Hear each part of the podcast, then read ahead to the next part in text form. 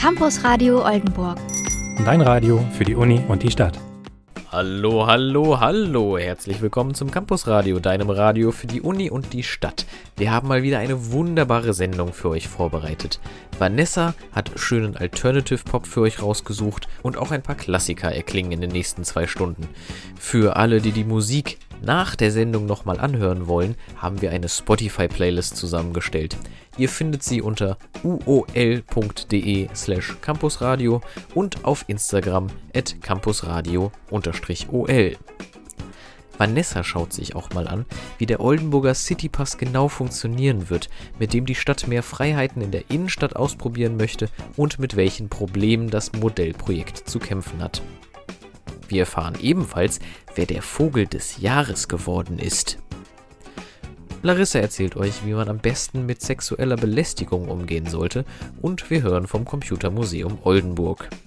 Also viel Spaß mit unserem Programm und los geht es mit dem ersten Song Giving Up the Gun von Vampire Weekend. Campus Radio Oldenburg. Dein Radio für die Uni und die Stadt. Oldenburg ist Modellkommune für die Öffnung der Innenstädte. Ende März haben Bund und Länder die Option zeitlich befristeter Modellprojekte für Lockerungen beschlossen.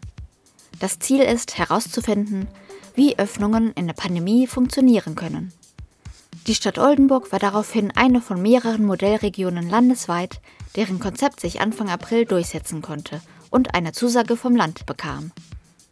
Durch das Oldenburger Modellprojekt mit dem Namen Gemeinsam sicher öffnen will die Stadt unter bestimmten Voraussetzungen Lockerungen bei Handel, Kultur und Außengastronomie in der Innenstadt ermöglichen.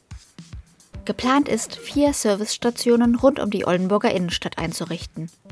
Ihr könnt hier euer negatives Corona-Testergebnis vom gleichen Tag vorzeigen und dafür einen sogenannten Citypass, ein Kontrollarmband, bekommen. Damit seid ihr berechtigt, an diesem Tag in der Oldenburger Innenstadt shoppen zu gehen, euch in euer Lieblingscafé zu setzen oder das Staatstheater zu besuchen. Zur Kontaktnachverfolgung ist die Luca-App vorgesehen. Jetzt wird der Start aller niedersächsischen Modellvorhaben aber erst einmal auf noch ungewisse Zeit verschoben. Die Landesregierung und kommunale Spitzenverbände haben sich vergangenes Wochenende darauf geeinigt. Die bundeseinheitlichen Regelungen im neuen Infektionsschutzgesetz sollen abgewartet werden. Danach bewertet das Land die Lage neu. Die Stadt Oldenburg will aber an den Vorbereitungen festhalten und hält sich für einen baldigen Start bereit. Campus Radio Oldenburg. Dein Radio für die Uni und die Stadt. Ach ja, ihr kennt das sicher. Momentan sitzt man gefühlt den ganzen Tag vorm PC. Und in Zeiten wie diesen helfen uns die Computer ja auch oft, unser Studium oder die Arbeit nach Hause zu verlagern. Aber wie hat die Geschichte der Heimcomputer eigentlich angefangen? Der Beginn liegt in den 70er und 80er Jahren, die auch das Oldenburger Computermuseum in seiner Ausstellung behandelt. Zwar hat das Museum zurzeit weiterhin für Besucher geschlossen, die Betreiber bieten aber jeden Dienstagabend via Livestream digitale Führungen an. Wir vom Campus Radio hatten Anfang letzten Jahres vier Menschen vom Oldenburger Computermuseum in unserer Sendung zu Gast, die uns alle unsere Fragen beantworteten. Es folgt das Interview mit unseren Redakteuren Jos und Larissa. Wir haben eine ziemlich volle Bude heute. Jetzt haben wir nämlich vier Gäste vom Computermuseum da. Und zwar Timo mit TH und IE, da hat er drauf bestanden. Äh, Timo, Volker, Arne und Jens. Hallo, schön, dass ihr da seid. Hallo. Hallo. Ähm, ihr repräsentiert ja das Computermuseum. Ähm, am besten erklärt ihr uns einmal kurz, worum es sich dabei eigentlich handelt. Was ist das für ein Museum? Ja, dann mache ich das gleich. Also zu dieser Stimme gehört Timo. Das Oldenburger Computermuseum zeigt funktionierende Computergeräte, Spielkonsolen, Arcades und Flipper der 1970er, 80er und 90er Jahre. Also das Besondere ist bei uns, es ist alles im Originalzustand und der Besucher kann da ran und die Dinge ausprobieren. Funktioniert auch alles noch? Ja, ja, es funktioniert alles noch. Und wer ist denn generell das Computermuseum? Ihr seid jetzt hier gerade zu viert, aber gibt es ein festes Team oder ist das auch variabel vielleicht? Das ist ähm, variabel und offen, wie ich betonen möchte. Ähm, das heißt, äh, das Ganze ist organisiert als gemeinnütziger Verein. Und äh, zurzeit sind so im Team, kann ich mal gar nicht sagen, 12, 13, 14 Leute sowas um die Ecke, die das dann halt bespielen. Aber wir freuen uns natürlich über Leute, die mitmachen wollen, sich irgendwie einbringen wollen. Dazu muss man auch nicht unbedingt Computer-Nerd sein. Also sagst du, das Interesse für das Thema im Generellen reicht aus, um da vielleicht zu euch zu stoßen und sich Genau. da einzubringen. Ganz genau. Ich glaube, es reicht doch schon, ein, einfach ein netter Mensch zu sein, der sagt, ich möchte gerne ein bisschen helfen, wenn es ein Pinsel ist. Ja, Gestrichen ja. wird auch wohl mal. ja das stimmt. Okay. Ähm, in eurer Ausstellung, die ja jeden Dienstag ab 18 Uhr immer eröffnet ist, ähm, was kann man da sich denn alles so angucken? Macht ihr auch eine Führung oder gehen die Leute frei durch eure Ausstellung? Wie läuft sowas dann ab? Übernehme ich mal. Äh, Also an den, an den Dienstagen äh, ist meist einfach, dass die Gäste frei durch die Ausstellung gehen. Wenn sie Fragen haben, helfen die natürlich gerne weiter. Aber es können halt auch äh, Führungen gebucht werden, wobei die oft halt außerhalb der normalen Öffnungszeiten sind. Also wenn man eine Gruppe hat und sich das angucken möchte mit Führung, kann man sich gerne bei uns melden und halt auch andere Termine äh, zu anderen Tageszeiten und so auch machen. Das ist dann auch kein Problem. Und wie schafft ihr es, wenn ihr Führungen anbietet? Also ich war zum Beispiel bei der Nacht der Museen einmal bei euch und da waren auch, wurden auch Führungen angeboten. Und das äh, fand ich sehr interessant. Wie schafft ihr das denn, die Menschen dann auch je nach verschiedenen Kenntnisständen mit einzubeziehen? Wenn ihr vielleicht merkt, da gibt es auch Kinder oder Menschen, die von, von Computern, gerade von älteren Modellen, auch nicht so die Ahnung haben. Achtet ihr dann schon so drauf, ähm, ja, in den Führungen da auch individuell drauf einzugehen oder sind die Führungen immer relativ ähnlich? Da antworte ich vor allem wieder, weil ich derjenige bin, der die Führung äh, macht. Es gibt natürlich spezielle Interessensgruppen, wenn du schon bei den ersten fünf Sätzen merkst, aha, Nerds. Ja, Dann kann man ein bisschen anders ins Detail gehen, als wenn es jetzt zum Beispiel eine Schulklasse ist, die zum Beispiel äh, auf Klassenfahrt ist und ein Museum besucht. Dann wird das Ganze ein bisschen allgemeiner gehalten. Meistens dauert so, eine, ähm, so ein Besuch bei uns von Gruppen zwei Stunden. Wobei die erste Stunde grob eben die Führung ist oder die Information über die Geräte und das Museum. Und die zweite Stunde aber einzig und allein zur Verfügung stehen soll, um das Museum und die Exponate zu erforschen. Also der Mitmachteil. Das ist für die Schüler immer so ein bisschen Belohnung für die Stunde zuhören und dann kann man zocken. Und wenn du schon die ganzen äh, Exponate ansprichst, woher kommen die denn alle? Sind die aus Privatbeständen oder wie sind bitte, die ins Museum? kann das bitte jemand anders gekommen? beantworten? Mir ist das ein bisschen peinlich. Also im Wesentlichen gehören diese Geräte meistens der Stimme, die wir die ganze Zeit gehört haben. äh, deswegen überhaupt das äh, Museum, würde ich sagen, entstanden ist, weil er damit äh, sehr früh angefangen hat, diese alten Geräte zu sammeln. Und irgendwann war es einfach zu viel und er dachte sich wahrscheinlich auch, wenn die im Keller stehen, ist das ja auch ein bisschen blöd. Das muss man den Leuten mal zeigen. Und äh, daraufhin ist eigentlich ja, die genaue Geschichte kann ich jetzt nicht so runterbringen, Nee. weil ich bin erst seit fünf Jahren dabei.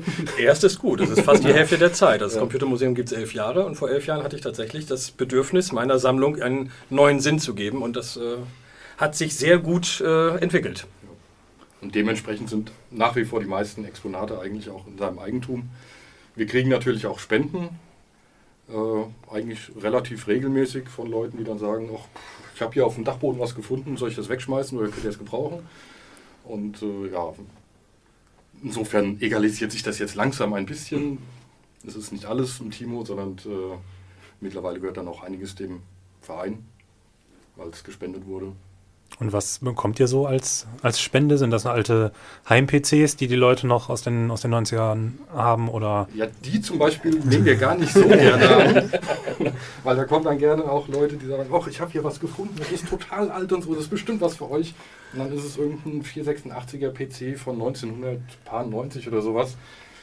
Das ist schon eigentlich zu neu für uns. Also ähm, wir sind tatsächlich hauptsächlich auf die Heimcomputer der 70er bis 90er äh, spezialisiert. Also alles, was vorm PC war sozusagen.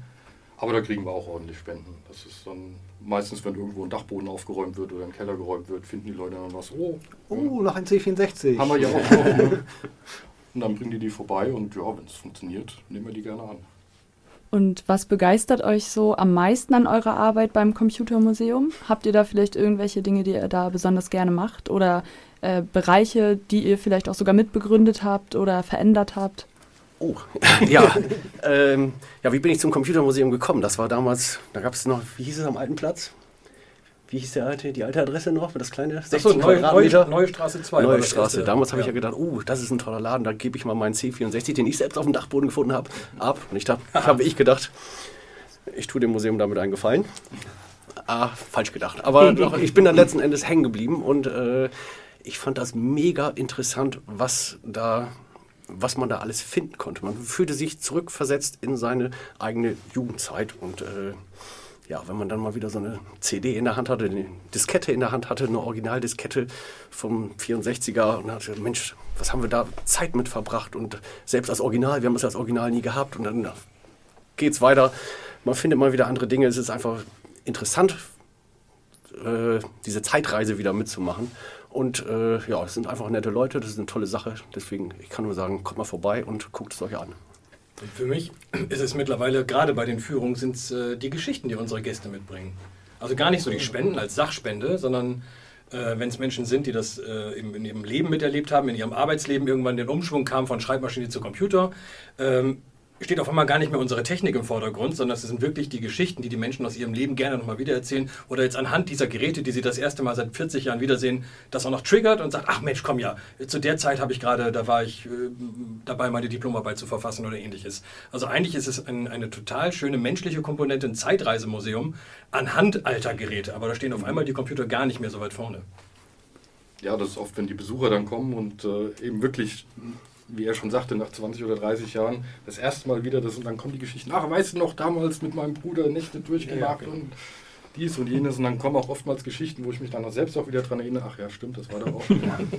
Deswegen bin ich auch zu dem Computermuseum gekommen, weil irgendwann äh, hat ein Freund von mir gesagt, hier gibt es übrigens auch ein Computermuseum, geh doch schon mal dahin. Äh, ja, und dann die Hälfte der Geräte, die da stehen, die hatte ich selbst irgendwann in meinem Leben. Und ja, dann bin ich hängen geblieben. Ne? Das war eigentlich wie eine kleine Zeitreise, ist das. Das ist schon so mein hauptsächlicher Punkt an dem Museum hier. Ihr habt uns gerade schon ein bisschen was davon erzählt, was man im Computermuseum sehen kann und äh, was euch daran so begeistert. Viel davon ist ja auch so ein, so ein Nostalgieaspekt von, äh, von, für die Menschen, die diese Computer, die bei euch stehen, auch aus ihrer eigenen früheren Zeit noch kennen. Aber es gibt ja auch viele Schulklassen, die euch besuchen. Wie nehmen denn Kinder so diese Technik wahr, die das, die das eigentlich gar nicht kennen können aus anderer Erfahrung? Darf ich, darf ich kurz anfangen? Ja, Weil gerade gestern Abend äh, hatten wir zwei Schulklassen da. Ähm, und dann wird mir auch immer klar, wie, für, für, für wie selbstverständlich die ein Handy und Internet nehmen. Also ich habe dann Fragen beantwortet, wie, wann hattest du dein erstes Handy? Wie alt warst du da? Und ich sage, ja, war ich weiß nicht, 25, 28. Warum denn so spät? Ich sage, weil es vorher keine Handys gab. Und das gleiche mit dem Internet. Also für die ist das allgegenwärtig. Und das schon mal zu adressieren und zu zeigen, das ist nicht überall so oder nicht jeder Rechner hatte eine Maus. Und äh, äh, wir haben auch Wählscheiben, funktionierende Wählscheibentelefone da und Schallplattenspieler. Und das ist für die ja auch Technik, die irgendwie völlig vom anderen Stern kommt oder vielleicht noch bei Oma und Opa irgendwo rumsteht. Steinzeit. die technische Steinzeit. Äh, also das ist tatsächlich spannend zu sehen, wie ähm, die jungen Menschen, die jetzt gerade mit ihrem ersten Smartphone ausgestattet sind, äh, da erstens damit umgehen und mit welcher Medienkompetenz sie damit umgehen, aber auch wie wenig die einsortieren können, wie alt diese Technik ist. Die ja gar nicht so alt ist. Na eben. ja, aber für sie ja schon. Ja. Also oft mehr als das ganze Leben. Ja, genau. Das Doppelte alt. Und äh, ja, für uns ist halt ein, ein, Bruchteil und man hat halt vieles anderes äh, vorweg schon kennengelernt. Schön ist auch, man kam ein Kind, ging auf den Bildschirm los, patschte drauf, dreht sich um, Papa kaputt. Er reagierte natürlich nicht. ja. Naja, da war die Bedienung der Rechner halt auch etwas anders. Ähm, kommen die Schulklassen, die äh, bei euch solche Führungen mitmachen, hauptsächlich aus Oldenburg oder habt ihr einen größeren Einzug? Davon kommt keiner aus Oldenburg. Das ist ganz irritierend. Äh, also sie haben immer, kommt, äh, die Schulklassen, die uns besuchen, sind immer mit Anreise versehen. Freuen sich natürlich, dass wir direkt hier beim Hauptbahnhof untergebracht sind. Das heißt, wenn die mit dem Zug anreisen, sind praktisch schon bei uns. Ähm, aber ich hab, kann mich jetzt in den letzten Jahren nicht erinnern, eine Oldenburger Gruppe oder Schulklasse hier gehabt zu haben. Hm. Das ist wahrscheinlich das Problem, wie meistens. Die Dinge, die man vor Ort hat, kriegt man ja gar nicht so mit. Und wenn man in den Urlaub fährt oder eine Klassenfahrt oder sowas vorbereitet, dann kümmert man sich um sowas. Wo gibt es denn was? Wo kann man hinfahren? Ja, aber jetzt haben sie es ja alle im Campusradio gehört und weiß die ganze Stadt Bescheid. Ähm, falls Leute jetzt zugehört haben und gerne mitmachen möchten bei euch oder Menschen das interessiert und sagen, sie hätten Interesse, euch vielleicht einfach mal kennenzulernen, wie können sie denn Kontakt zu euch aufnehmen?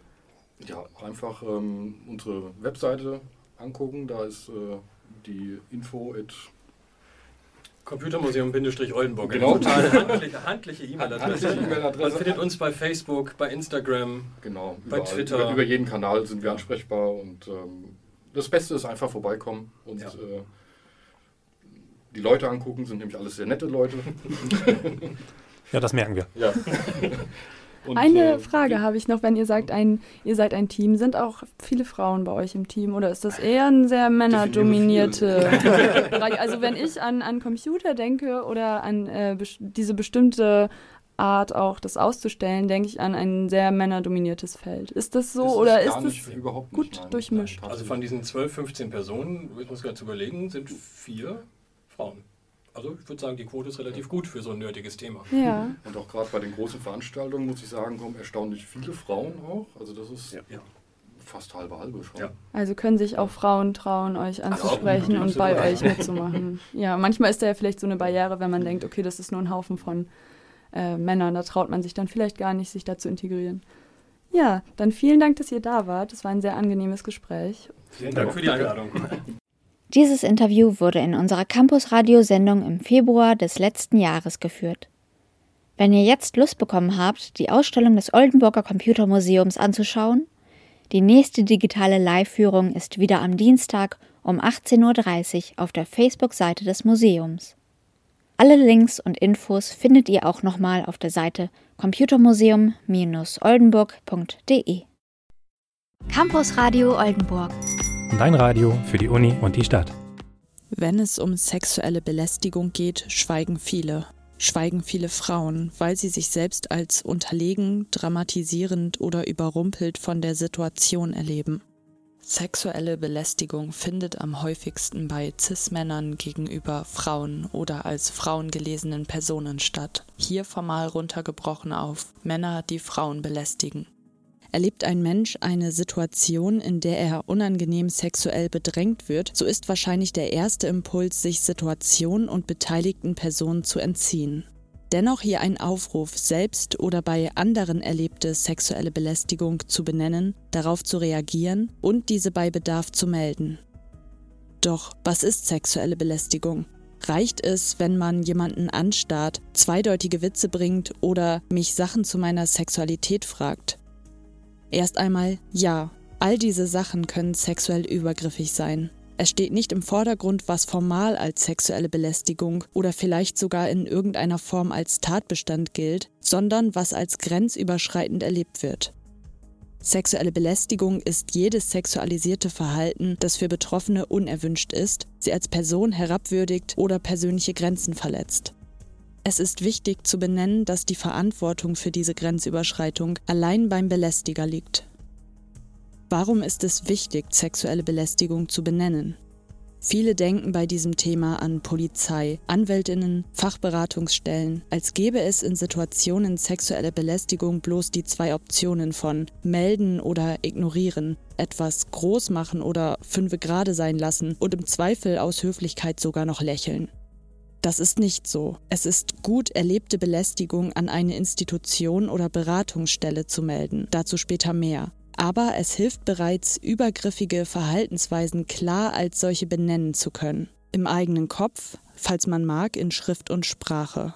Sexuelle Belästigung wird nämlich nicht als sexuelle Belästigung gesehen, wenn darüber geschwiegen wird oder man sie sogar bagatellisiert, wie zum Beispiel mit So sind Männer halt, er wollte nur flirten. Da kann man eben nichts machen. Eigentlich ist ja auch nichts passiert.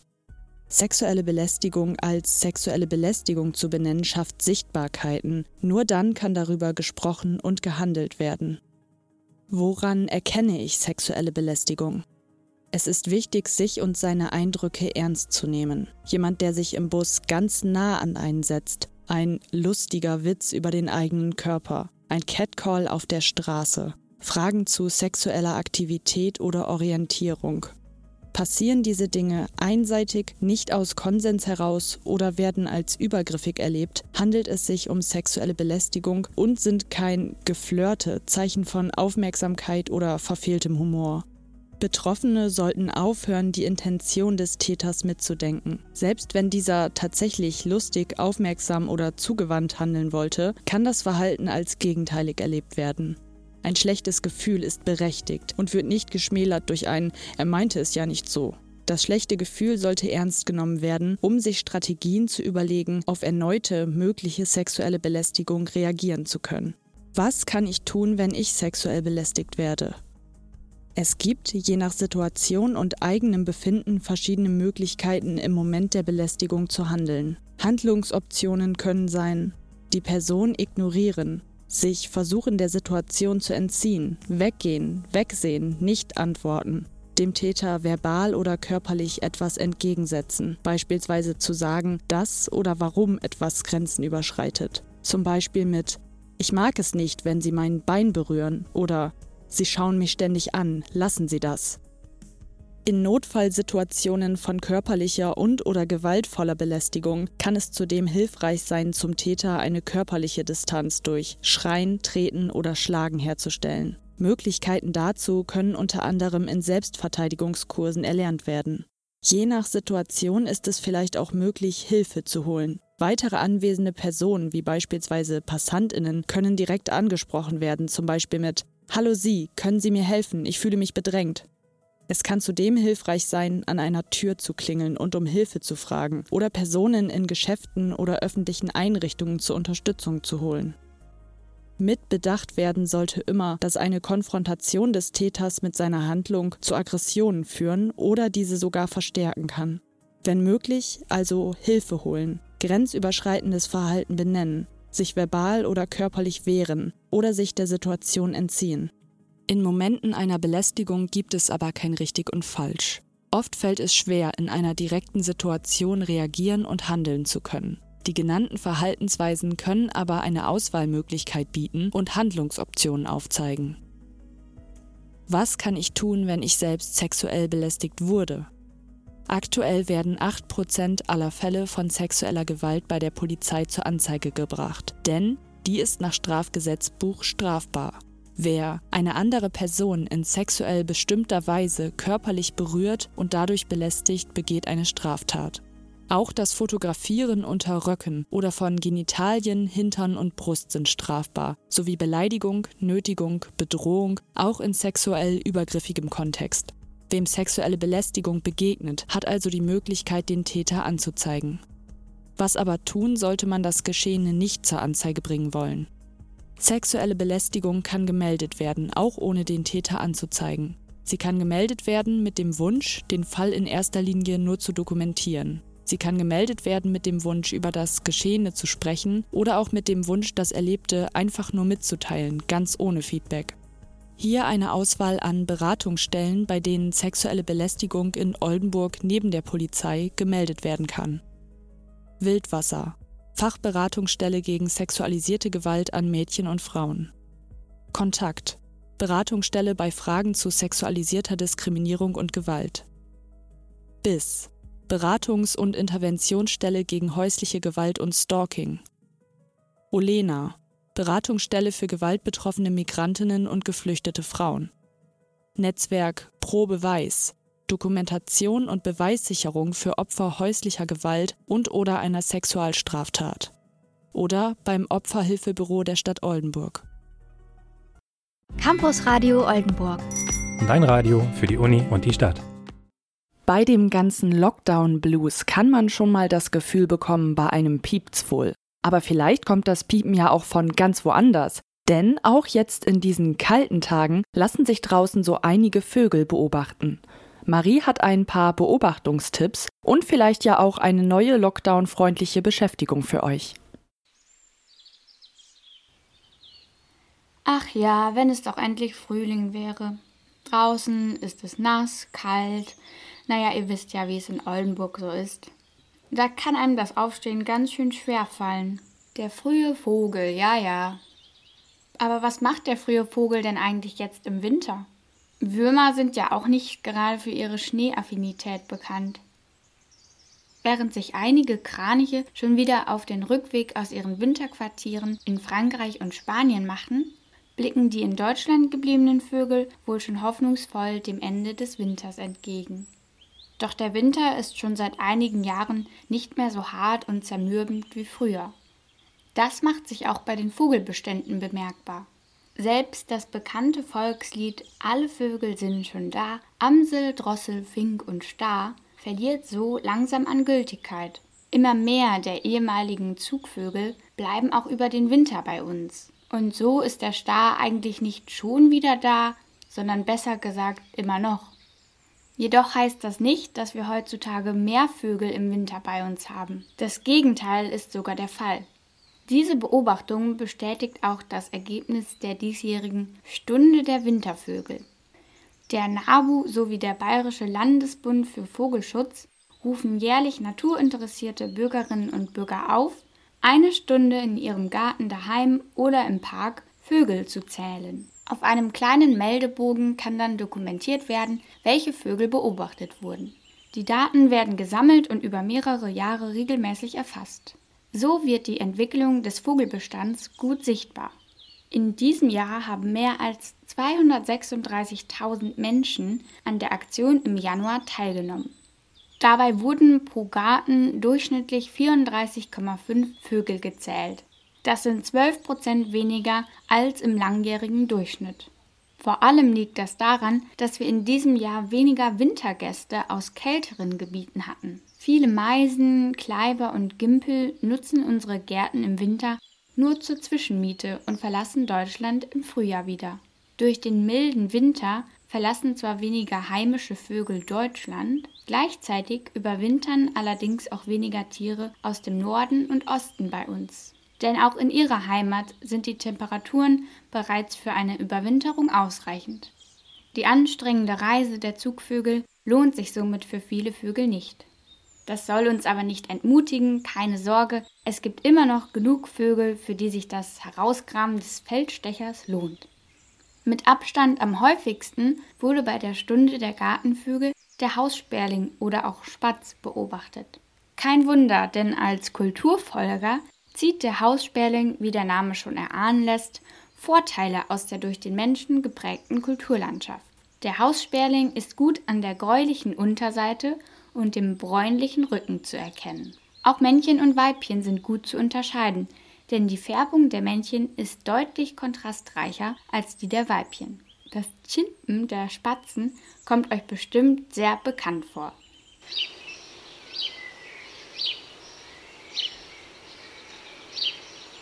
Der nächste Vogel ist ein kleiner Luftakrobat. Ihr könnt ihn gut an seiner orangen Brust und dem blauen Rücken erkennen. Der Kleiber läuft kopfüber den Baum herunter, ganz schön schwindelfrei. Das hilft dem Kleiber auch bei der Aufzucht seiner Jungen. Er brütet gerne in kleinen Baumhöhlen oder alten Spechthöhlen, die er zum Schutz der Kleinen auch gerne mit Lehm zukleistert.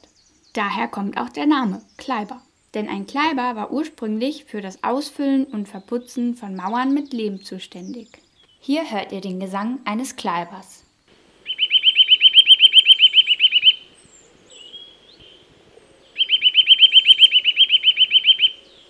Auch der kleinste Vogel Europas, das Wintergoldhähnchen, kann bei uns im Winter beobachtet werden. Das Gefieder der Wintergoldhähnchen ist olivgrün, am Bauch eher weißlich. Auffällig ist jedoch der leuchtende orangene oder gelbe Scheitel.